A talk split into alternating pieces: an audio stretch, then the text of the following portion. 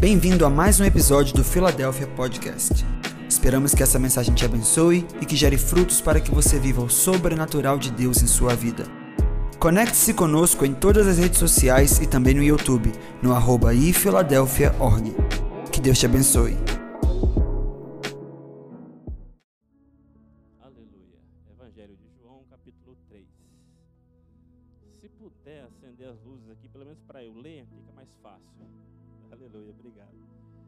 Evangelho de João, capítulo 3, a gente vai ler só os versos 1 e 2, amém? A palavra diz assim: Havia um fariseu chamado Nicodemos, uma autoridade entre, entre os judeus. Ele veio a Jesus à noite e disse: Mestre, sabemos que ensinas da parte de Deus, pois ninguém pode realizar os sinais milagrosos que estás fazendo, se Deus não estiver com ele. Em resposta, Jesus declarou: Digo a verdade, ninguém pode ver o reino de Deus se não nascer de novo. Vamos ler só até aqui, amém? Pai, nós estamos diante da tua palavra.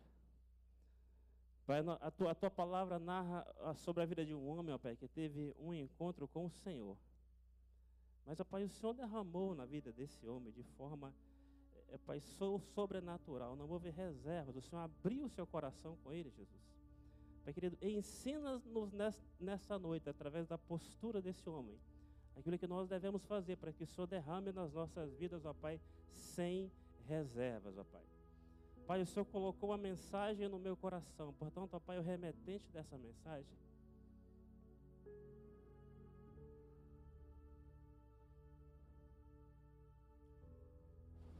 Aleluia. O Senhor é o remetente. Oh, aleluia. Eu sou apenas o mensageiro, Pai. Pai, mas quando o remetente se faz presente, o mensageiro é desnecessário. Pai querido, que a sua presença seja real nesse lugar. De forma que eu seja desnecessário. Fala conosco, Pai. Conduza-nos para o centro da tua vontade. Eu sei que o Senhor tem preparado para nós dias incríveis. Mas o Pai não deixe que a nossa mentalidade venha atrapalhar aquilo que o Senhor quer fazer. Por isso, nessa noite, ó Pai, transforma-nos completamente. Pai querido, houve uma proposta no, Vitória em Chamas: toque a trombeta, quebre o vaso e acenda a tocha. Pai querido, entendo eu que nós ainda estamos no processo de quebrar o vaso. Se há alguma, algum resquício, ó Pai, de vaso que ainda precisa ser, ser quebrado, que essa noite, ó Pai, o Senhor possa fazer e que nada venha impedir aquilo que o Senhor tem para derramar das nossas vidas, ó Pai. Assim eu oro, no nome de Jesus. Amém. Amém, querido? É interessante que antes de sair de casa, Lucas fez a seguinte proposta: Pai, se você não chorar, mas se você chorar, eu vou você vai pagar o lanche para mim hoje. Já perdi o lanche. Já foi. Queridos, é interessante o seguinte: esse texto narra a história de um homem que foi ter com Jesus à noite, correto?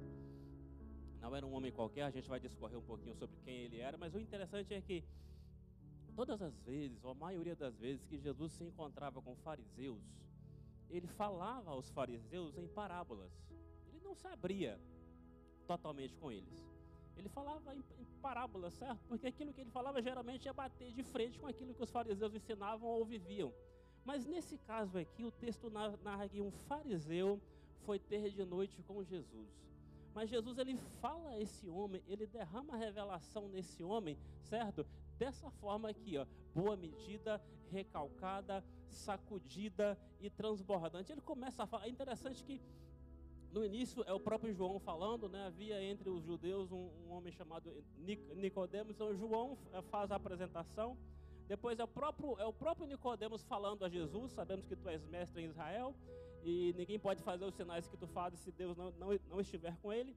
A partir, a partir do momento que Jesus começa a falar, que ele começa a derramar na vida de Nicodemos, do capítulo 3 até o capítulo 21, a gente só vê mais duas falas de Nicodemos, o resto é só Jesus falando, é só Jesus derramando. Ele fala sobre o, o quem, quem, nascer de novo não pode ver o reino de Deus, quem, quem, quem não nascer da água e do Espírito não pode entrar no reino de Deus. E se ele está falando de você, da entrada no reino de Deus, ele fala das consequências. Aquele que nasce do Espírito é como o vento que é jogado de um lado para o outro. Ele fala o que? Do, do viver como folha seca. Ele fala sobre é, é, convém que o, que o, filho do homem seja levantado como a serpente foi levantada no, no, no, deserto. Lá no meio do caminho ele solta a pérola, que é João 3,16. Vamos, vamos citar João, João, João 3,16, porque Deus amou o mundo de tal maneira. Me, me acompanha aí, porque Deus amou, amou o mundo de tal maneira que deu o seu Filho unigênito, para que todo aquele que nele crê não pereça, mas tenha a vida eterna. Então Jesus derramou na vida daquele fariseu de forma assim, sem restrição. Eu acredito que a única vez que eu enxergo Jesus na Bíblia se derramar mais com a intensidade maior do que quando ele se derramou ali com Nicodemos, foi na transfiguração. Quando ele rompe a couraça de humanidade, ele mostra a divindade que estava dentro dele. Amém? Então veja bem, lá, lá, lá pelo lá, o, o, o, Nicodemos, que eu chamo aqui de Nico, certo? O Nico ele fala apenas no verso 4 e no verso 9. E a fala dele se resume aqui por, diante, de, diante de tudo aquilo que Jesus está falando. Ele fala mais, mais ou menos assim: Eu não estou entendendo. Eu não estou entendendo o que o senhor está falando.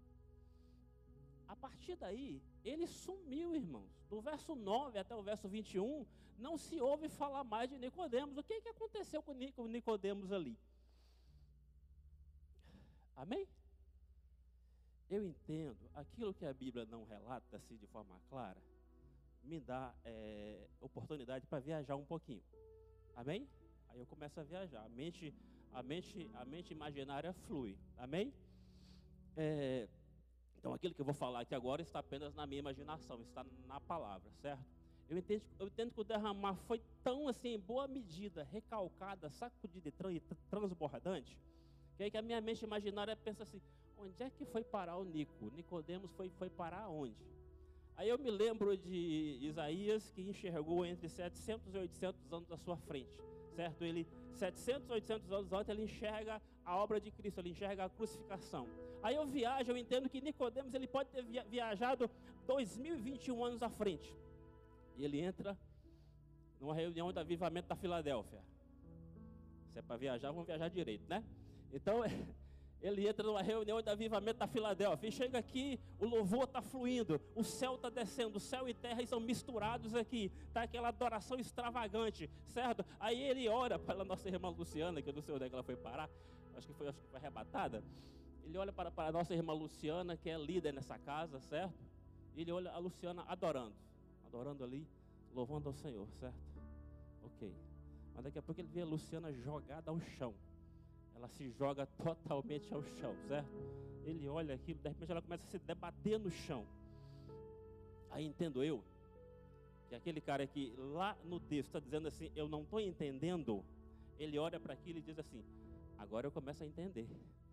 Eu agora começo a entender o que, é que eu tenho que fazer quando ele começa a derramar na minha vida do jeito que ele está derramando. Ele se joga, irmão, ele não está nem aí. Isso é minha mente imaginando. Certo? Onde é que foi parar o Nico? Não sei. Eu só sei que no verso 22 diz assim: Depois dessas coisas, Jesus e seus discípulos foram para a Judéia. E o Nico foi, foi, foi para onde? Sumiu. Mas o fato é que, o que foi que Jesus viu na vida de Nicodemos para derramar na vida dele? Da forma que derramou? Qual foi a postura que Jesus viu na vida, na vida de Nicodemos para fazer isso aqui, ó, se derramar de forma que fosse em boa medida, recalcada, sacudida e transbordante? Essa é uma pergunta. A pergunta é: quem aqui está disposto a receber de Jesus nessa medida? Vendo que tem gente que não quer. Vou perguntar de novo. Quem aqui está disposto a receber de Jesus nessa medida? Boa medida, recalcada, sacudida transbordante, de forma que vai fazer com que você perca o caminho de casa. Amém? Então fala para o seu irmão, se precisamos aprender com o Nico. Amém? Então, a partir daqui, eu vou te dar o, o, o plano, o plano de voo aqui, certo? O nosso tempo está bom. Então, tem praticamente uma hora para a gente falar aí. O nosso plano de voo é, é o seguinte: a gente vai entender através do texto, está tudo no verso 1 e 2, tá? A gente vai entender o que, que Jesus encontrou na vida de Nicodemos, certo? Para que ele se derramasse da forma que, que, que derramou. Depois nós vamos, nós vamos visualizar aquilo que Jesus derramou. Ele derramou muita coisa. Eu vou frisar aqui duas, dando ênfase apenas para uma, certo? E depois nós vamos entender como é que operacionaliza aquilo que, aquilo que, foi, que foi derramado. Ok? Amém? Aleluia. Jimmy está aí? Jimmy, Jimmy, Jimmy. Cadê Jimmy? Sumiu? Jimmy? Aleluia. Então me, me, me, me empresta outro jovem aí. Qualquer jovem que queira me ajudar, porque a cena tem Jesus e Nicodemos, certo? Eu vou fazer Nicodemos, eu preciso de Jesus. Tem alguém que pode subir aqui para me ajudar? Você, varão, vem cá. Chega aqui. Aleluia. Nós vamos entender o que, que Jesus viu na vida de Nicodemos. Você é Jesus. Amém? Aleluia. Olha, olha para frente, mano. Você viu ali? Ali tem uma câmera, certo? Agora olha para a direita, para a esquerda. Amém? Se familiariza com isso aqui, tá? Amém? Glória a Deus. Entendeu? Amém? Aleluia. Veja bem.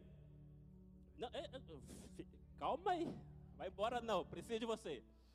Nicodemos e Jesus, certo? O que a gente vai entender o que, que Jesus viu na vida de Nicodemos para ser derramado da forma que derramou, ok? O texto começa dizendo: havia entre os fariseus um homem chamado, chamado Nicodemos, um dos principais entre os judeus. Algumas traduções falam que ele era príncipe, certo? É, lá, lá, pelas tantas, quando Jesus começa a, a, falar com ele, que ele não entende nada, Jesus diz assim: Mas tu és mestre em Israel, não entende essas coisas? Então, de um lado, tem um fariseu que não é um fariseu qualquer, é um doutor da lei, membro do sinédrio, o grupo de 70 anciãos que tomavam as decisões em Israel. Não é uma pessoa qualquer, é um homem que entende da lei e é um doutor. Então, eu coloco do lado de cá um cara que representa um sistema de ensino.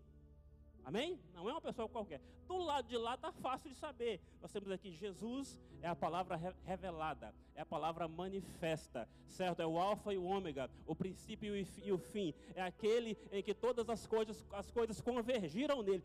Me ajuda aí e coloca mais atributos que você sabe sobre, sobre, sobre, sobre Jesus. Ele é perfeito, ele é a palavra da verdade, é a palavra através da qual todas as coisas foram criadas. Amém?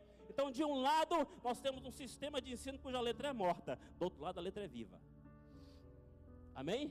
Então aqui tem, tem um cara que a, o, o, texto está dizendo que ele é um mestre da lei e não um mestre qualquer, ele é um dos principais. Então ele é um doutor da lei. E ele chega para Jesus e diz o seguinte: Mestre, sabemos que, é, aliás, Rabi, sabemos que tu és mestre em Israel. Opa, Rabi é o que? É o mestre do nível mais elevado, certo? Mestre é aquele que ensina. Então, aqui, do lado de cá, tem um cara que é mestre, Jesus, Jesus o reconhece como, como mestre, e o texto está dizendo que não era um mestre qualquer. Lá também ele reconhece a Jesus como mestre, chama de Rabi, dizendo que não é um mestre qualquer. Até aqui, eles estão se apresentando ao mesmo nível. Amém? Estão comigo? Está dando para entender? Então até aqui eles estão nos passos da formalidade. Então aqui é Nicodemos falando com Jesus. Mas em que momento que Nicodemos se transforma em Nico? Ele entra na intimidade e mergulha. Ele faz com que Jesus enxergasse nele alguma coisa que se derramasse completamente. Está tudo no verso 1 e 2. Aleluia. Glória a Deus.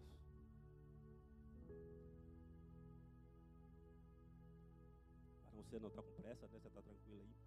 Falei com você para se familiarizar com essa, essa, essa visão aí, então fica tranquilo aí, varão, amém? Havia um fariseu chamado Nicodemos, uma autoridade entre os judeus. Ele veio a Jesus à noite e disse: Mestre, sabemos que ensinas da parte de Deus, pois ninguém pode realizar os sinais que estás fazendo, se Deus não estiver com ele a gente tem uma coisa aqui que está bem na superfície e a gente tem outras coisas que estão bem mais profundas. Primeiro, ele foi ver Jesus de noite, correto? Confesso que antes de Deus me, me revelar o que estava nesse texto, eu via Nicodemos de uma forma negativa. Se ele foi ter com Jesus de noite, no dia anterior, João narra que Jesus fez uma limpeza no templo. Ele chega lá nervoso e limpa tudo, certo? Então, é, eu entendia antes que Nicodemos, como um dos principais dos, dos fariseus, se ele fosse ter Jesus, ter com Jesus de dia, na frente de todo mundo, ele ia queimar o filme dele. Então ele foi ter com Jesus à noite. Mas depois que o Senhor me revelou isso aqui, eu comecei a entender, não é bem por aí. O fato é que Nicodemos ele se conectou se conectou com Jesus. E ele, por ser uma pessoa importante, provavelmente a agenda era cheia. Então ele foi em um momento em que é, não teria muita concorrência na fala com Jesus, porque não teria aquele burburinho todo, então ele foi ter de noite. Então assim, eu comecei a enxergar isso de uma forma positiva. Então o que acontece? O fato é que ele se conectou com Jesus. O fato de você estar aqui já é o primeiro passo. Você se conectou com Jesus. Não importa se você está aqui na primeira fila, doido babando, se jogando no chão, ou se você está na última fila es, es, es, escondidinho aí. Não importa, o que importa é que você decidiu se, se conectar. Não importa se você está aqui presencialmente ou se você está em casa. O fato é que você decidiu se conectar. Ah, não importa se você está em casa porque de repente você foi fazer a inscrição para o culto, não conseguiu fazer a, inscrição. Não importa se você está em casa por causa da, da pandemia, ou de repente você está em casa e vai assim, ah, vou no culto hoje, hoje não. não. Não importa. O que importa é que você está aí agora ao vivo me assistindo, certo? Você está conectado com o que está acontecendo aqui. Ou de repente você pode estar depois assistindo a ministração gravada. O fato é que teve um momento que você decidiu se conectar com Jesus. Então, ponto um que está na superfície é decidir se conectar com Jesus. Mas o ponto dois é o seguinte: aqui a coisa começa a quebrar tudo. Ele diz assim, mestre, vira para cá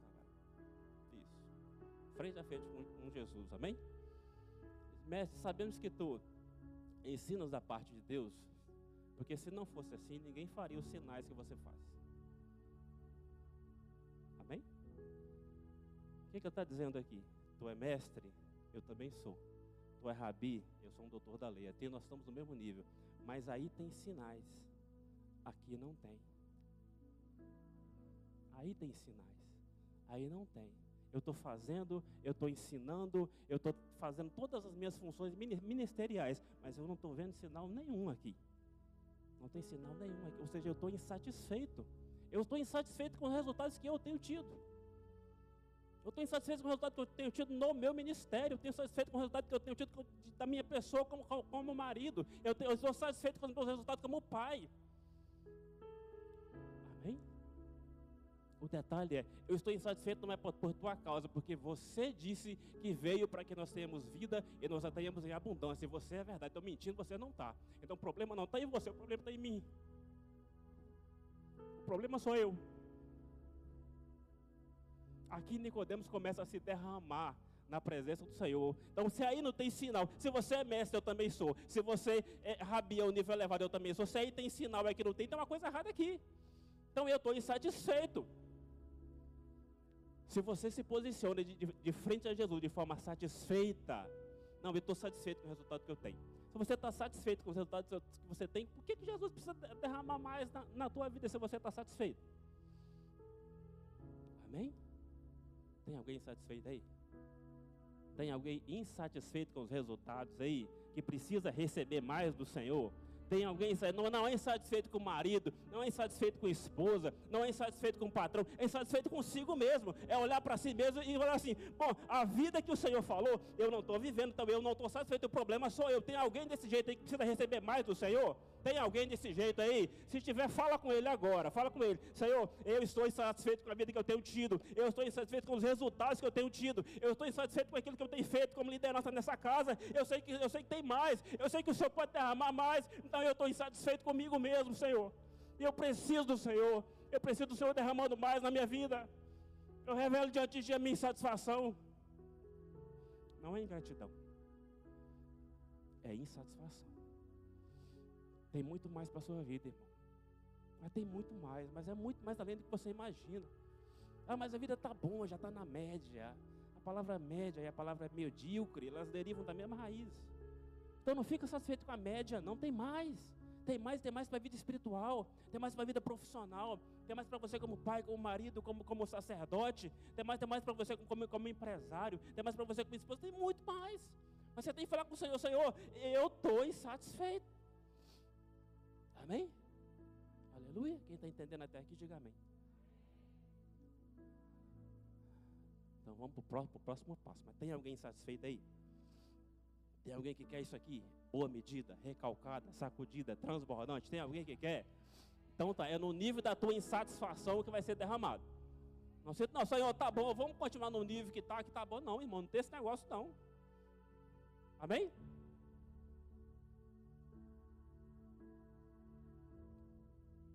Aleluia. Vamos seguir com o próximo ponto aí que é quebra tudo. Aleluia. Ele diz o seguinte assim, ó. Saber, mestre, sabemos que ensinas da parte de Deus, pois ninguém pode realizar os sinais milagrosos que, que estás fazendo. Ok. É o mesmo texto e tem outro ponto dentro do mesmo texto. Veja bem, eu faço parte da liderança dessa casa. Eu estou caminhando nessa casa há 15 anos. Nasci espiritualmente aqui. Meu tempo de conversão é, a idade da, é exatamente a idade da Iloara, certo? É, e é, de, de, uns tempos para cá, vire, assim, comecei a trabalhar com, com, liderança pouco tempo depois de, depois de convertido. Mas de uns tempos para cá, é, Deus se tem, tem, tem, derramado tanto, eu sempre quando eu venho para um culto, é, eu nunca consigo vir com a mentalidade assim, eu vou para o culto para receber. Eu vou para o culto, culto sempre pronto para alguma coisa. Estou sempre pronto para ministrar uma palavra, estou sempre pronto para fazer um ofertório, estou sempre pronto para fazer uma, uma, abertura. Então, eu estou sempre buscando uma bala na agulha, se precisarem de mim, eu estou lá. E o pastor Diego já enxergou isso em mim, ele sabe que eu não nego fogo, e vira e mexe, ele me taca no fogo, ele me joga na fornalha de fogo ardente, amém? E quando eu sei que eu sou jogado na fornalha de fogo ardente, eu sei que o quarto homem está lá, então eu descanso eu me jogo, amém? Então isso tem um lado positivo, porque a própria Bíblia diz que nós temos que nos apresentar diante de Deus como obreiro aprovado que, que maneja bem a palavra da verdade. Até aí tudo bem, mas no Vitória em Chamas Deus quebrou alguma coisa. Vou compartilhar aquilo que eu apanho, eu gosto de compartilhar aquilo que eu apanho, porque, né? Vai que alguém se identifica, eu não apanho sozinho, né? Aí nesses dias de Vitória em Chamas, o que Deus tem me falado, olha, você tem se, o que Deus me, me falou é o que eu, eu acabei de, de, falar com vocês. Se você tem se posicionado sempre como alguém que está pronto para dar. Mas se você continuar se posicionando sempre como alguém que está pronto para dar, como é que eu vou te dar mais alguma coisa? Como é que eu vou derramar na tua vida mais alguma coisa? Aí eu fui entender que aquela minha postura ela estava errada, porque eu tenho que estar preparado para dar, sim, mas eu tenho, tenho que estar pronto para receber também. Se você observar o culto, o culto ele tem dois momentos. O culto ele inicia você dando a Deus a sua adoração. É você, é, o foco é de você para Deus, é você dando para Deus a sua adoração. No, no, no, ofertório também é a mesma coisa. Mas quando chega no momento da, da palavra, irmão, Aí é o Senhor derramando na nossa vida, é, é a gente recebendo, a gente recebe instrução, a gente recebe correção, a gente recebe empoderamento, a gente recebe libertação. Mas se eu me posiciono apenas como alguém que quer dar, o Senhor simplesmente não derrama mais nada. Porque eu estou falando para ele o seguinte: eu estou cheio, eu não preciso. Aí o Vitório em Chamas veio de frente para isso. Ó, você está se posicionando assim, você não vai receber mais nada. Irmãos, eu sei que teve que teve dias aqui naquela última semana do Vitória em Chamas que assim, eu só não perdi o caminho de casa porque eu fui para cá de carona. O carro estava quebrado. Amém? E a Lena, eu vou pedir perdão para a Lena aqui do altar, tá? Porque eu sempre ajudo a Lena no ofertório. E teve um dia que estava tava aquele recipiente aqui, aquela taça gigante aqui do ofertório, e estava ficando um pouquinho tarde. E a Lena saiu e falou: Hélio, depois você recolhe para mim, vê com o Jean, recolhe para mim e tal. Lena, eu só fui lembrar do ofertório quando cheguei em casa. Eu literalmente eu perdi o caminho de casa. Eu sei que depois o, o Guilherme e o Gabriel re, recolheram, mas nesse dia eu falei com você, tá? Me perdoa. Mas eu como líder, irmão, se você observar a liderança de forma geral, a gente está ali adorando, buscando, gente está tá sempre olhando o povo para ver se, se alguém caiu. Se alguém caiu, fala, joga um pano em cima para não escandalizar. A gente está ali na postura de receber, mas você fica naquela postura de olhar para saber como que estão as coisas, certo? Às vezes a gente não conecta com o Deus como deve conectar, porque a nossa postura é sempre aquela postura de, de servir, sabe? Isso, isso assim, Deus falou muito comigo, assim, querido, tem momento para uma coisa e tem momento para outra coisa. Você se posiciona apenas de uma forma só, você não vai receber mais do que eu tenho para você. Amém? Agora, tem isso na vida de Nicodemos? Tem isso na postura de, de Nicodemos? Tem. Quer ver? O que, que, que, ele diz o seguinte? Primeiro é a questão dos sinais, tá? O que chamou a atenção inicial de Nicodemos foi o que? Sinais. Aí tem sinais, aqui não tem. Eu estou insatisfeito. Veja bem, aí tem sinais, porque aí tem Deus. Porque se não tivesse Deus, não teria sinais. Se não tivesse Deus aí, não teria sinais. Então, se não tem sinais aqui, aqui não tem Deus. Eu estou vazio. Eu reconheço diante de ti que eu estou vazio. Eu reconheço diante de ti que é só trabalho através da minha própria mão, mas não está acontecendo nada. Eu estou vazio. Bem-aventurados os pobres de espírito. Amém? Como é que você está? Você está tá desse jeito? Você está cheio? Você está desse, como, como, é que você, como é que você tem se posicionado? Você está desse jeito, sabe? as duas coisas têm que andar juntas, tá? Insatisfação e sentimento de vazio. Porque se não tiver as duas coisas juntas, ah, eu estou insatisfeito, estou insatisfeito, mas eu estou bem, eu estou cheio. Isso quer dizer que o problema não é comigo, é com outro. É até com o Senhor, Jesus, o problema é o Senhor. As duas coisas têm que andar juntas. Insatisfação, mas sentimento de vazio. Reconhecer, eu estou vazio eu preciso do Senhor. Assim Jesus derramou sobre a vida de Nicodemos de forma em, boa medida, recalcada, sacudida e transbordante. Alguém quer receber isso aí? Alguém quer receber isso aí? Boa medida, recalcada, sacudida e transbordante.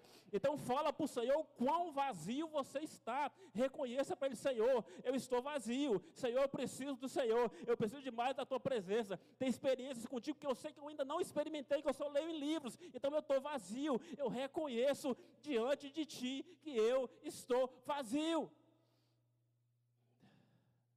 Amém? Aleluia. Deixa eu ver o tempo. Meu Deus, gastei meia hora só no primeiro texto da mensagem. Jesus, se você quiser ficar, você fica à vontade. Mas se quiser sentar também, pode ficar à vontade. Tá? Obrigado aqui pela sua ajuda, tá? Mas não vai embora não, Jesus. Nós estamos juntos aqui, tá? Amém? Querido, o que Deus tem para derramar nas nossas vidas nesse dia é algo assim que nós nunca experimentamos. Mas é o nível da nossa sede é que vai determinar isso. O nível da nossa insatisfação, o nível da nossa, sabe, convicção de que estamos vazios, não importa se é líder, seja lá o que for. Sabe? Esse sentimento de se colocar diante de ti, Senhor, eu preciso do Senhor. Eu preciso do Senhor. Amém? Aleluia. Ok, então vamos entender, entender agora, já que entendemos como é o, o que que Jesus viu em Nicodemos, vamos entender o que que foi derramado sobre a vida de Nicodemos. Certo? Aleluia. Jesus fala duas coisas iniciais ali. Aquele que não nascer de novo não pode ver o reino dos céus. Depois Nicodemos vem uma fala de Nicodemos, ele diz, não estou entendendo nada, como é que pode um homem velho voltar para o ventre da sua mãe? Aí Jesus fala, tem uma outra fala. Aquele que não nascer da água e do Espírito não pode entrar no reino de Deus. Veja bem, imagina o seguinte: use a tua imaginação. Você está chegando, você está na rua, está chegando na tua casa. Aí você chega na tua casa com uma chave, você abre o portão. Ok? Com outra chave, você abre a porta da sala da tua casa. Com outra chave, você vai abrir a porta de um quarto ou outro. Ou seja, não é a mesma chave que você abre todos os ambientes da tua casa, ok? Amém ou não amém? Jesus também está tá, tá colocando duas chaves aqui. E o texto ele é muito intencional. Por que, que Jesus não disse assim? Oh, aquele que não nascer da água e do Espírito não pode ver e nem entrar no, no, reino, no, reino, no reino dos céus. Por que ele não colocou tudo numa pancada só? Porque na Bíblia há, há intencionalidade. Você separou as duas sentenças porque são duas sentenças diferentes. Entrar é uma coisa, ver o que está dentro é outra coisa. A chave é outra.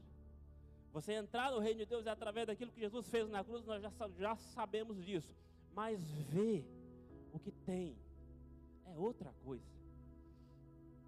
Amém? Quando você vai no original grego e pega o significado da palavra ver, gente, é tanto significado, tanta coisa, que eu não vou nem ler para não tomar tempo. Mas quando a gente pega tudo aquilo, a gente traduz em uma coisa: revelação. Uma coisa é você entrar no reino, outra coisa é você ter as revelações do reino. Certo? É nesse ponto que Jesus fala: aquele que não nascer de novo não pode ver não pode ter revelação daquilo que o reino, reino é. Certo? E quando ele fala sobre aquele que não nascer de novo, ou seja, quem nasce de novo é o quê? Quem nasce de novo é o quê? Criança. Criança. O que está dizendo: aquele que não tiver a mentalidade de uma criança não pode ver aquilo que o reino de Deus tem. Aquele que não tem uma mentalidade de uma criança vai fazer o seguinte: quando vê as coisas que estão por vir e muitas já estão acontecendo, quem não tiver essa mentalidade de criança, certo? De falar assim, é o Senhor que está no controle, não estou entendendo, mas beleza, tranquilo. Se não tiver essa mentalidade de criança, vai fazer o que? Vai criticar. E o que Deus tem feito aqui nos últimos dias é o seguinte: trazido pessoas para cá, para quebrar a nossa mentalidade. Confesso a vocês que até eu fiquei escandalizado no início. Aquele pastor que veio aqui ficou dois dias, aquele do Iha. Tá bem? Qual é a outra? Eia, né? Eia. Aleluia. Aquele pastor veio ele e veio uns malucos junto com ele. Aquilo foi para quê, gente? Aquilo foi para quebrar a nossa mentalidade a nossa, sabe, a nossa forma muito certinha de fazer culto, certo? Para quê? Porque, porque aquilo que está por vir, se nós não entendemos que Deus está no controle e que nada vai ser aqui de acordo com aquilo que a gente sabe fazer ou daquilo que a gente entende, a gente vai fazer o seguinte: Atos 2, certo? Estiveram cheios, do, cheios do, do, do Espírito Santo, começaram a falar em outras línguas, tinha, é, é, era uma época de festa, tinham, tinham, vários povos de várias línguas ali. Então eles saíram daquele lugar, começaram a falar na língua daqueles povos que estavam ali. Uns ficaram maravilhados com, com, com é, é, ao ver aqu, aqueles homens falando das maravilhas de Deus em sua própria língua. Uns ficaram maravilhados, mas outros fizeram o quê? Zombaram. Ei, esse povo está tudo bêbado, está cheio da manguaça uma hora dessa. Aí o texto finaliza dizendo que três, aproximadamente 3 mil pessoas se renderam naquele dia. Quando eu te pergunto, essas 3 mil pessoas foram de que grupo? Do grupo que se maravilhou com o que estava vendo ou do grupo que zombou? Hã? Provavelmente do grupo que se maravilhou. O que, o que, que eu entendo aqui? Quem se escandaliza com o ridículo jamais viverá o extraordinário. Então, aquilo que Deus tem por fazer, irmãos, tem a ver com a nossa mentalidade, vai quebrar a nossa mentalidade para conseguir enxergar, porque tem coisas que Deus faz que elas são assim, sabe? Se, se a nossa mente não estiver voltada, o que, o que é uma mente de criança? É uma mente de criança que a imaginação está livre, a fantasia está livre, certo? Você pega uma criança, coloca um tecido nas costas dela, ela vai achar que é o quê? Aquilo é uma capa de um super-herói e ela começa a se comportar como se fosse um super-herói. Você pega a criança, dá um cabo de vassoura para ela. Uns aí pensaram em bruxa, outros pensaram em, em montado num cavalo. Certo? Você pensou em bruxa, significa que a tua mente imaginária está funcionando. Está meio esquisito, mas está funcionando. Mas a criança ela tem essa leveza e flui de uma forma muito tranquila, brincadeira, certo? Você coloca uma música, ela começa a dançar, se você balançar de uma forma muito natural e não está nem, não tá nem aí para as pessoas que estão à volta mentalidade de criança. É isso que Deus quer fazer. Então todos nós nascemos com essa mentalidade. O problema é que com o passar do, com o passar do tempo, a gente vai crescendo, a gente vai a, a, a, aprendendo algumas coisas, a gente vai aprendendo a, dureza da vida, a gente entra no sistema educacional que é, é, é forjado para formar repetidores e não pensadores. Então o nosso pensamento ele é forjado ali apenas para receber um conteúdo e, e, e replicar aquele conteúdo. A gente não é estimulado a pensar, certo? A viajar num texto. Aí quando a gente vem, vem para o reino de Deus e pega a Bíblia e começa a ler a Bíblia com a nossa mente lógica, tem revelação nenhuma. É por isso que muitas pessoas vêm para a presença do Senhor um ano, dois anos, três anos, cinco anos, dez anos, trinta anos. E parece que não recebe experiência nenhuma. O que, que tem que fazer? Tem que mudar a mente. Amém? Tem que transformar a mente. Algumas coisas já foram ditas aqui a respeito de transformação da mente. Uma delas é o que? Através da palavra. Você transforma a tua mente através da palavra. De uma forma muito simples. É o seguinte: à medida que você lê a Bíblia, a Bíblia traz para você uma reprogramação mental. Certo? Você começa a ter a mente daquilo que o reino de Deus é.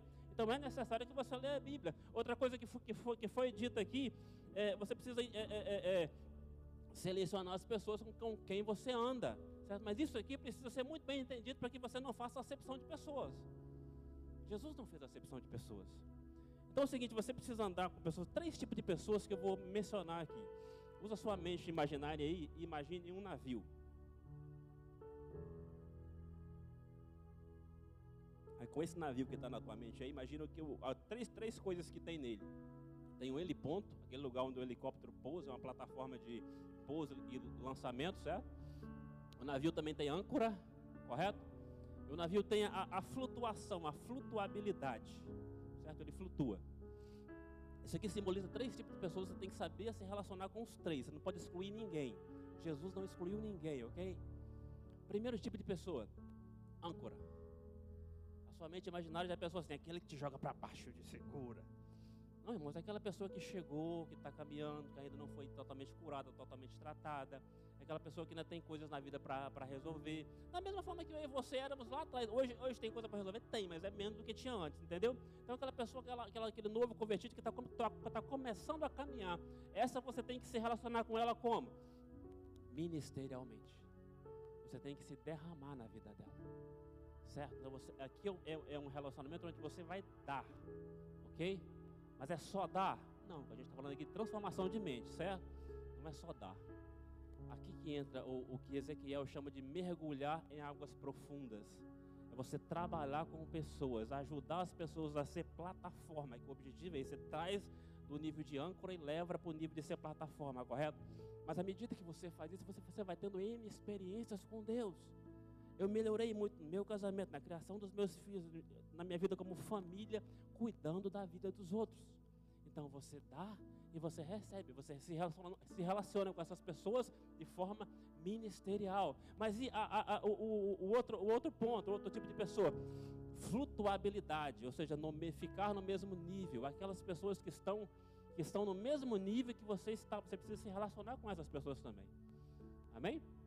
Aqui eu peço perdão aqui para todos os líderes que aqui estão, porque eu tenho conversado com a, com a Luana no seguinte. É, nós fazemos parte da mesma equipe, mas eu me relaciono pouquíssimo com vocês. Mas é aqui mesmo. Então isso tem que ser pastoral daquele café que está prometido aí há anos. Aquele esse segundo semestre esse café sai. Então a gente vai convidar, certo? Não dá para convidar todo mundo, tá? Porque a casa já tem um monte de gente lá. Mas a gente vai fazer de uma forma intencional esse relacionamento com pessoas que estão no mesmo nível que nós. Isso é importante, porque isso traz o que? Troca de experiências, certo? São pessoas com as quais tem coisas que a gente pode conversar li livremente. Então isso precisa ter também, certo? Ou seja, se relacionar com pessoas que estão no mesmo nível, ok? E tem aquelas que são, são plataforma. O pastor Diego disse algo interessante aqui: você tem que andar com pessoas que revelam a sua ignorância. São pessoas que estão no nível bem acima de você mas que você vai se, vai se relacionar, vai entender o que, que tem que acertar. E essas pessoas vão te catapultar para cima. Amém? Aleluia. Então aí você precisa ser intencional para saber quais são as pessoas que vão ser nível na, na tua vida. Uma coisa muito fácil, de, muito fácil de fazer hoje é usar isso aqui da, da forma correta, certo? É, esse ano eu me decidi a, a, entrar um pouco no marketing digital. Eu estou na, na, nas redes sociais e quando eu comecei a estudar isso, quem quer saber, quer ver um pouco do que eu estou fazendo, procura o canal Construindo com a Palavra, o canal no YouTube que é esse título, Construindo com, com, com a Palavra. Eu estou lá certo? Mas quando eu comecei a fazer isso, o que, o que, que eu pensei? Quais são as pessoas no Brasil que já chegaram no nível onde eu quero chegar? Aí fui, fui fazer uma pesquisa, descobri quem são, aí o que, que eu fiz? No meu Instagram e no meu YouTube, eu excluí todos que tinham lá, exceto a minha família, eu não posso excluir minha família, né? A liderança da igreja também não. Mas eu comecei a seguir pessoas eu, eu, comecei a entrar na órbita de algumas pessoas e comecei a permitir que elas me influenciem, porque elas já chegaram no nível onde eu quero chegar. Então eu estou usando as minhas redes sociais de forma intencional. O problema é que muitas pessoas não entendem isso e seguem um monte de pessoa e vê um monte de informação que não tem nada a ver com aquilo que Deus chamou para fazer e vira aquela miscelânea que em vez de ajudar atrapalha. Então, aquilo que Deus te chamou para fazer, procure se seguir pessoas que estão se destacando naquilo que Deus te chamou para fazer. Aí você está se relacionando com pessoas que são o quê? Plataforma. Amém? Com isso você vai fazendo o que? Você vai mudando a sua mentalidade. Porque se não mudar a mentalidade, irmãos, é por isso que a gente, de vez em quando, o pastor Diego tem que trazer uns doidos aqui mesmo. Traz uns doidos aqui, porque a gente está muito na caixinha ainda. Então traga uns doidos que quebra tudo, certo? Que faz um negócio que parece que escandaliza, para que a gente entre nesse negócio doido também. Amém? É, falando nessa coisa de mentalidade, não sei se a Renata do Stefano está aí. É, nesses dias, né, na última semana, é, eu, eu, uma postura que eu vi da Renata revela o que eu estou falando aqui sobre temente, de criança. Eu sei que Renata, Renata deixou a coisa fluir E chegou o um momento que Renata pegou um tecido, e Renata saiu pulando no meio de todo mundo aí com aquele tecido e tal, e jogava tecido para lá, jogava tecido para cá.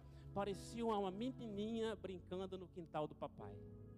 Coisa linda, irmãos. Deixando Daqui a pouco outra irmã saiu de lá, começou a dançar, começou a se entregar. Gente, que coisa linda. Isso é o que? Isso é fluir como criança. Nós só vamos chegar no nível que Deus tem para nós. Ele já está preparado, já está pronto para derramar. Boa medida, recalcada, sacudida e transbordante. Mas se não tiver essa mentalidade de criança, como é que ela vai derramar? Se derramar, não vai falar, isso aí não. A coisa tem que ser com decência e ordem. Decência e ordem sempre tem que ter. A liberdade do Espírito também, também faz parte. Amém? Aleluia. Aleluia. Vou perguntar de novo aqui. Para você que está aqui, para você que está em casa. Quem aqui realmente quer receber assim, ó? Boa medida, recalcada, sacudida e transbordante. Aleluia. Então faz um barulho aí, eu quero. Fala com ele, aí eu quero receber desse jeito. Fala com ele, se tem alguma coisa em mim que está atrapalhando, pai, quebra, quebra. Fala com ele aí, se tem alguma coisa em mim que está tá atrapalhando esse fluir, Senhor, quebra tudo, quebra a mentalidade, principalmente mentalidade, irmão. Se principalmente entrega para ele, certo?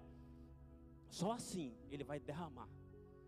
Eu acredito que a tocha ainda não foi acesa, pastor. Apesar do fogo que está sendo derramado nesses dias aqui, nós ainda estamos quebrando o cântaro, a tocha ainda não foi acesa. O avivamento, da forma que a gente lê nos livros, ainda está por vir. Então a gente precisa, sabe, quebrar tudo, certo? Então daqui, daqui para frente eu tenho mais uns 20, 25 minutos.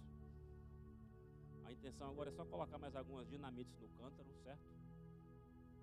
Coisa leve. Amém? E no final a gente dizer, Senhor, manda o teu fogo. Beleza? Amém? Está comigo? Então vamos lá para Gênesis 22. Gênesis 22. Aleluia. É um texto muito conhecido, eu só vou contar a história. Não vou ler para a gente não tomar tempo.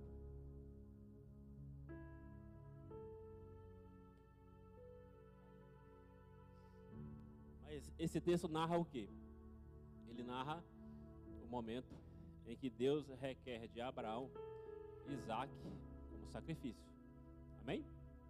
Deus requer de Abraão e Isaac como, como sacrifício. Eu vou discorrer a história, depois a gente vai, vai trabalhar em dois pontos principais dentro dela. O texto ele fala que Deus requer, requer é, Isaac como sacrifício. E, e, é assim, em um versículo, eu não vou, eu não vou abrir para ler não, mas você vai olhar. Em um versículo Deus requer Isaac como sacrifício. No versículo seguinte, Abraão já levanta de madrugada, já leva Isaac, já leva dois moços, já leva lenha, já leva o fogo, já, já, já leva o cutelo.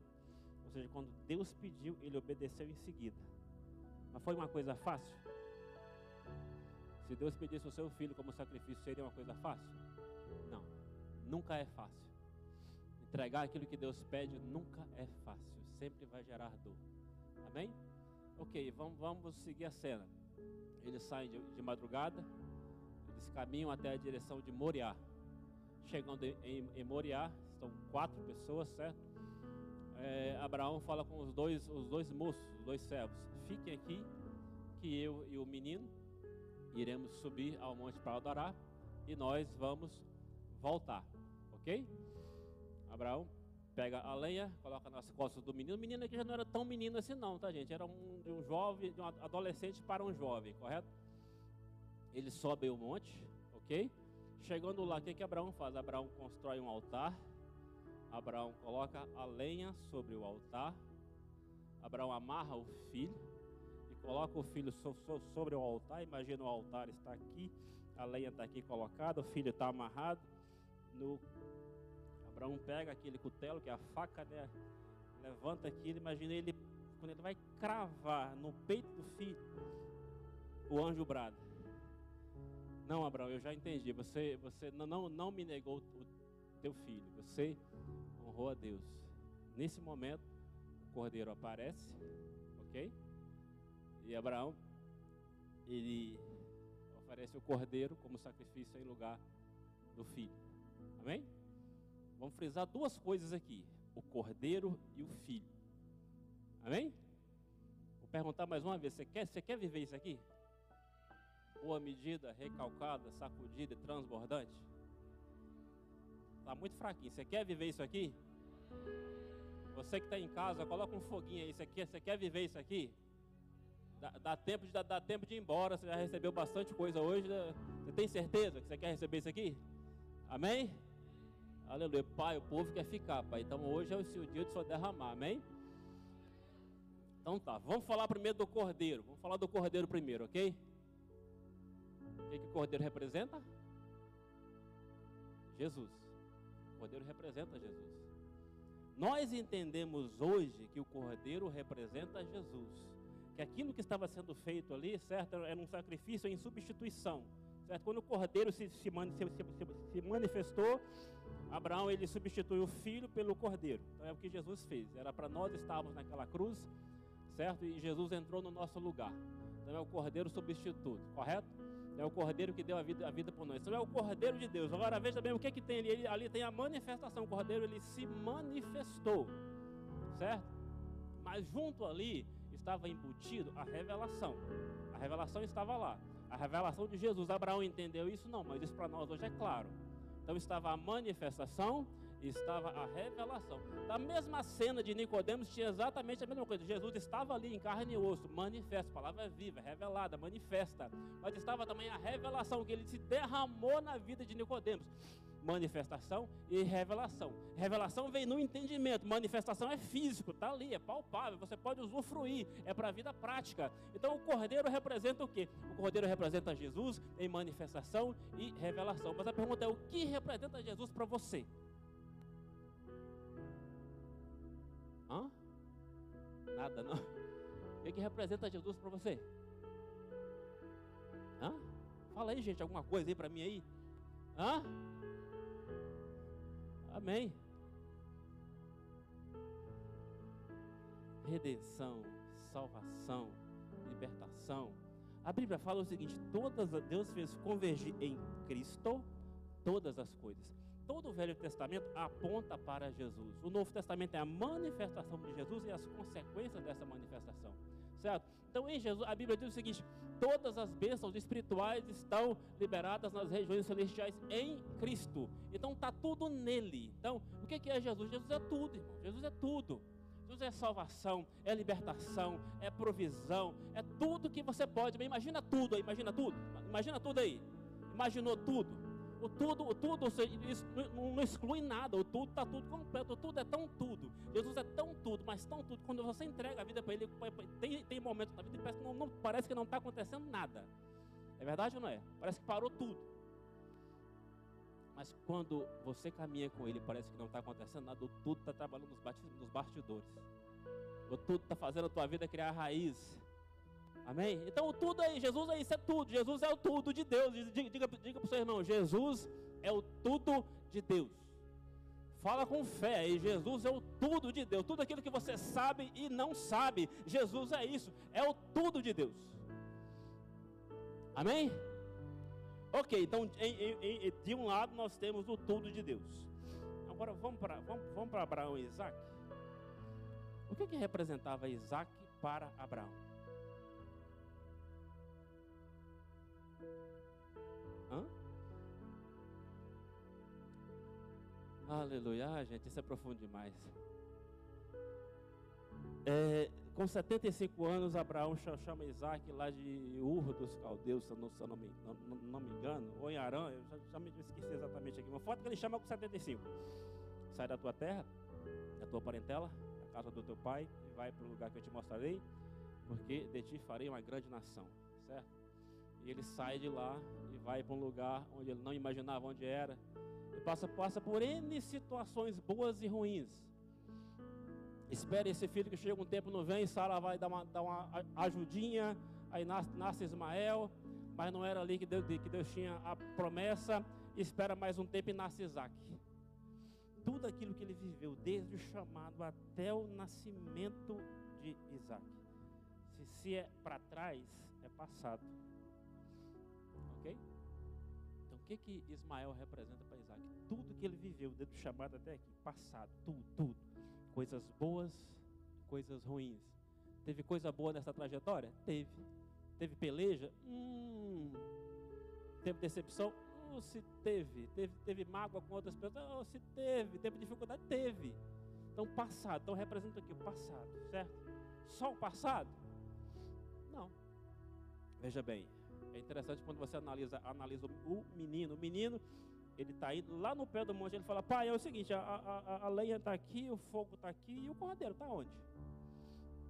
Ele entendia de sacrifício. Ele sabia o que era adorar a Deus. Certo? Quando ele sobe o monte, o pai amarra, coloca sobre, sobre a lenha.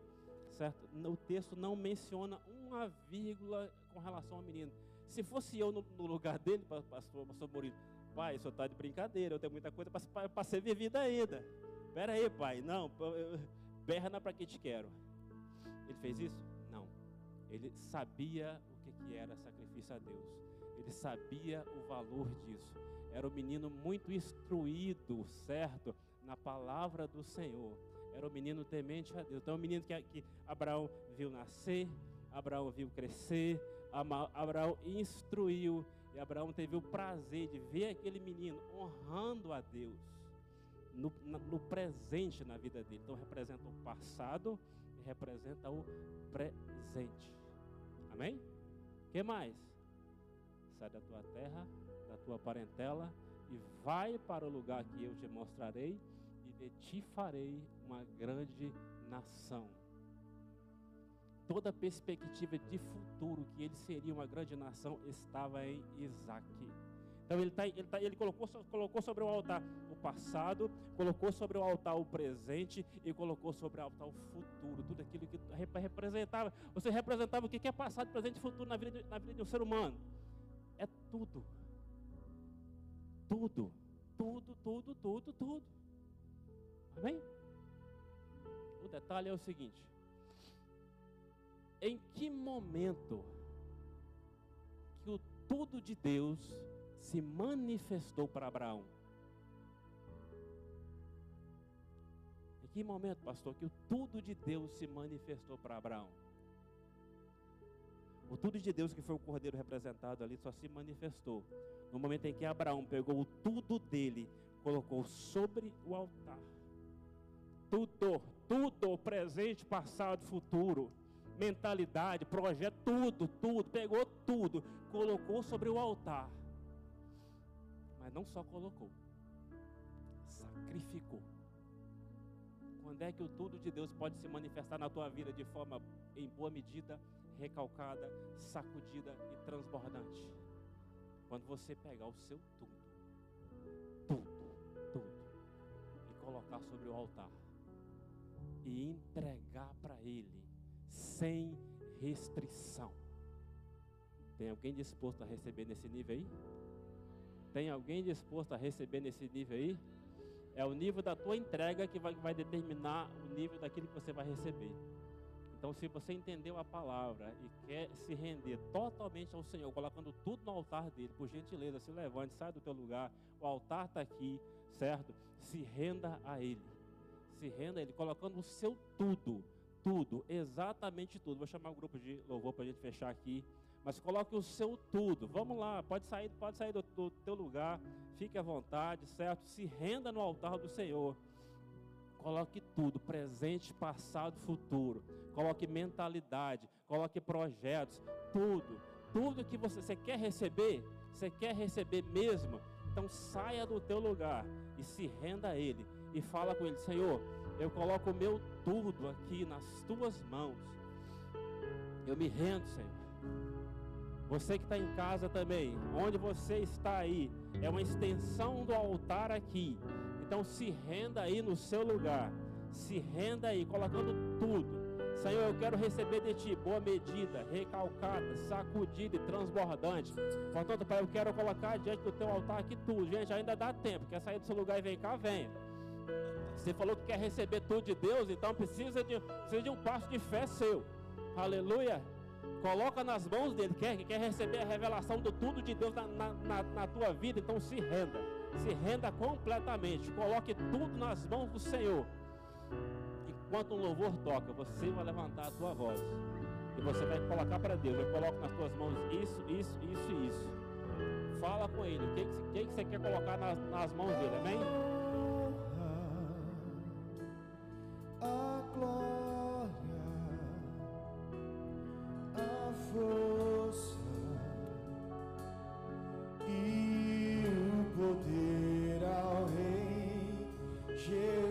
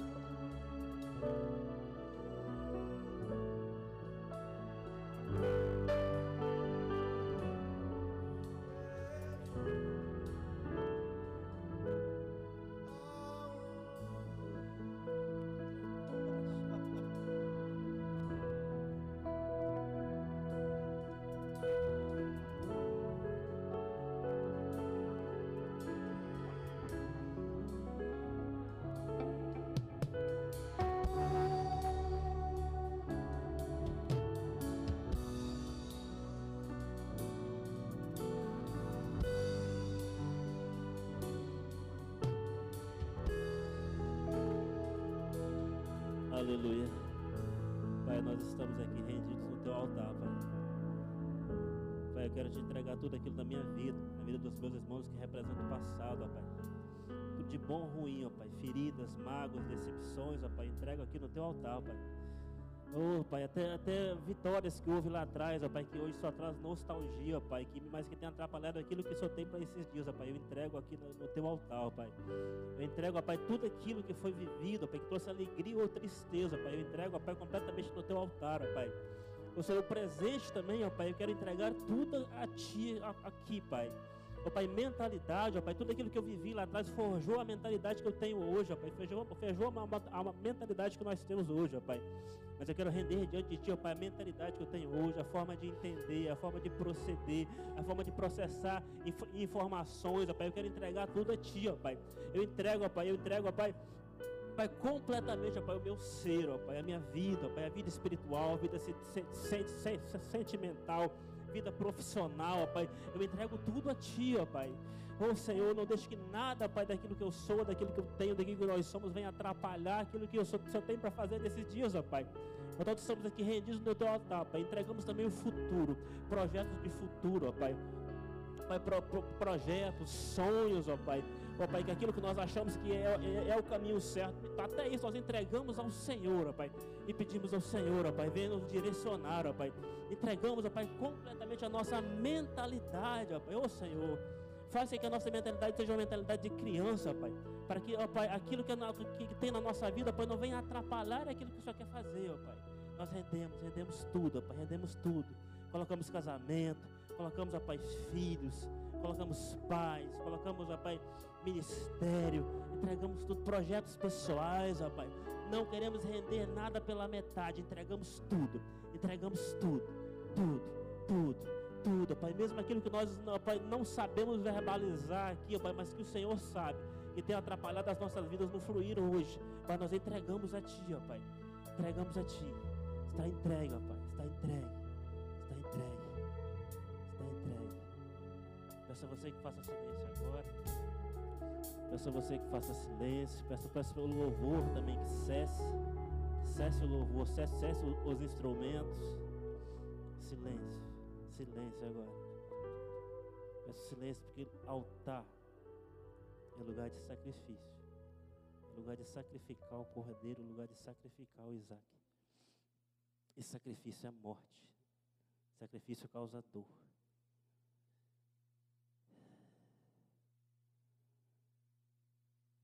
Entregamos, Pai. Está tudo nas Suas mãos. Tudo. Rendidos estamos aqui, ó Pai, nas Tuas mãos. E te peço, vem com Teu fogo, Pai. Vem com Teu fogo e consome o sacrifício, Pai. Entregamos tudo, Pai. Vem com teu fogo e consome, consome, consome completamente o sacrifício, Pai. Consome, Pai, consome aquilo da nossa vida que tem nos atrapalhado. Consome, ó Pai. Consome a mentalidade, ó Pai, que muitas vezes tem atrapalhado o seu fluir, Pai. Vem com teu fogo.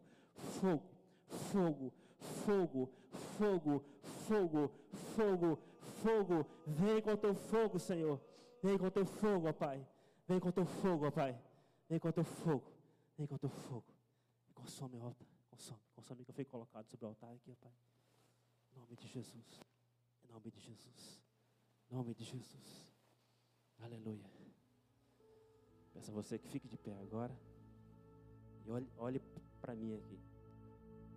Você que está aqui. Você que está em casa. Olhe para mim aqui. Rendição dói. Certo? Mas quando Isaac quando Abraão colocou Isaac sobre o altar, o coração dele, eu imagino que estava ali com muita dor. Quando ele levanta aquele cutelo, ele vai cravar no peito do filho. O anjo brada e o cordeiro aparece. Tudo de Deus aparece. Eu entendo que aquela dor, ela se convergiu instantaneamente em alegria porque o Cordeiro, tudo de Deus se manifestou. O tudo de Deus se manifeste na tua vida agora. Na tua vida agora. E você seja cheio, pleno daquilo que Deus tem para a tua vida, dos projetos que Deus tem para a tua vida. E que você possa transbordar na presença dele a partir de hoje com a nova mentalidade. Com a mentalidade do reino passa a fluir na tua vida a partir de hoje. Toda tristeza seja arrancada. A partir de hoje, você possa fluir livremente naquilo que o Senhor tem para a tua vida. Eu quero pedir você que a gente finalize essa reunião, que essa alegria ela possa inundar a tua, a tua mente, e depois você possa manifestar isso através do teu corpo. E pedir a você que celebre ao Senhor agora.